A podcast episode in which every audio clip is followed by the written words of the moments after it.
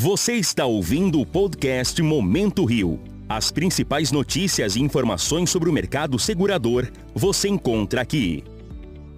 Olá, gestor. Tudo bem? Aqui é o Renê da Rio Seguros.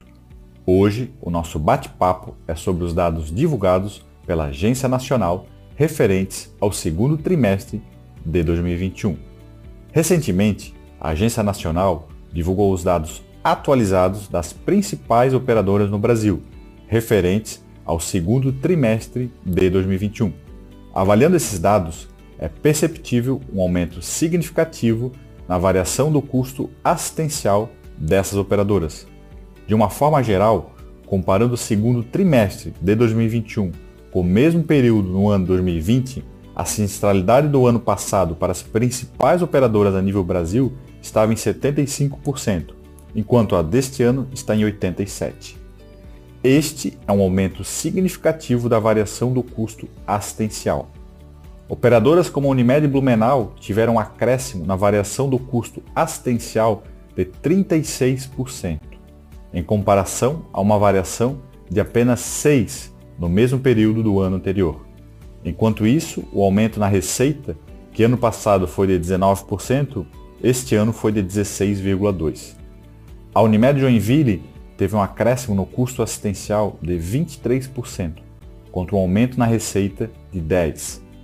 A Rap Vida teve um acréscimo de 44% no custo assistencial, contra um aumento na receita de apenas 19%. A Notre Dame Intermédica registrou um acréscimo no custo assistencial de 41%, contra um aumento na receita de 11,6%. Outras operadoras que registraram valores significativos foram a Gendei Sul, que teve um acréscimo no custo assistencial de 61%, contra um aumento de receita de 26%. O Bradesco, a nível Brasil, que registrou um acréscimo do custo assistencial de 28%, contra um aumento na receita de 8,5%. E a Sul América, que teve um acréscimo no custo assistencial de 15,3% contra um aumento na receita de 5,9%.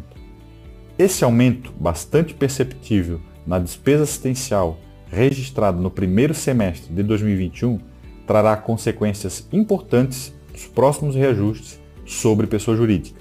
Sobre pessoa física, em 2022, teremos um reajuste muito diferente do que aconteceu este ano, que foi negativo. Com a liberação gradativa das medidas restritivas ocorridas em 2021, permitiu-se que as redes de atendimentos assistenciais voltassem com funcionamento normal. O que podemos perceber é que a pandemia de Covid-19 deixou uma demanda reprimida para este ano. Você ouviu o podcast Momento Rio. Para mais conteúdos e informações sobre o mercado segurador, nos acompanhe em nossas redes sociais.